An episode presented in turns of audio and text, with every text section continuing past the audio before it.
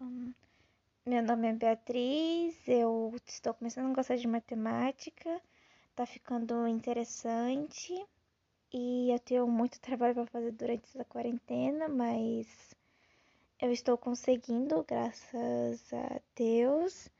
E eu estou começando a gravar o podcast pela primeira vez, então eu espero que seja fácil para um projeto de linguagens para eu introduzir algumas páginas do livro que se chama O Médico e o Monstro.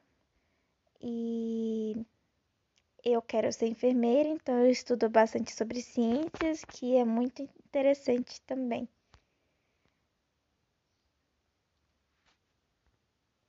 Tem que ser um minuto. Aham. Uhum.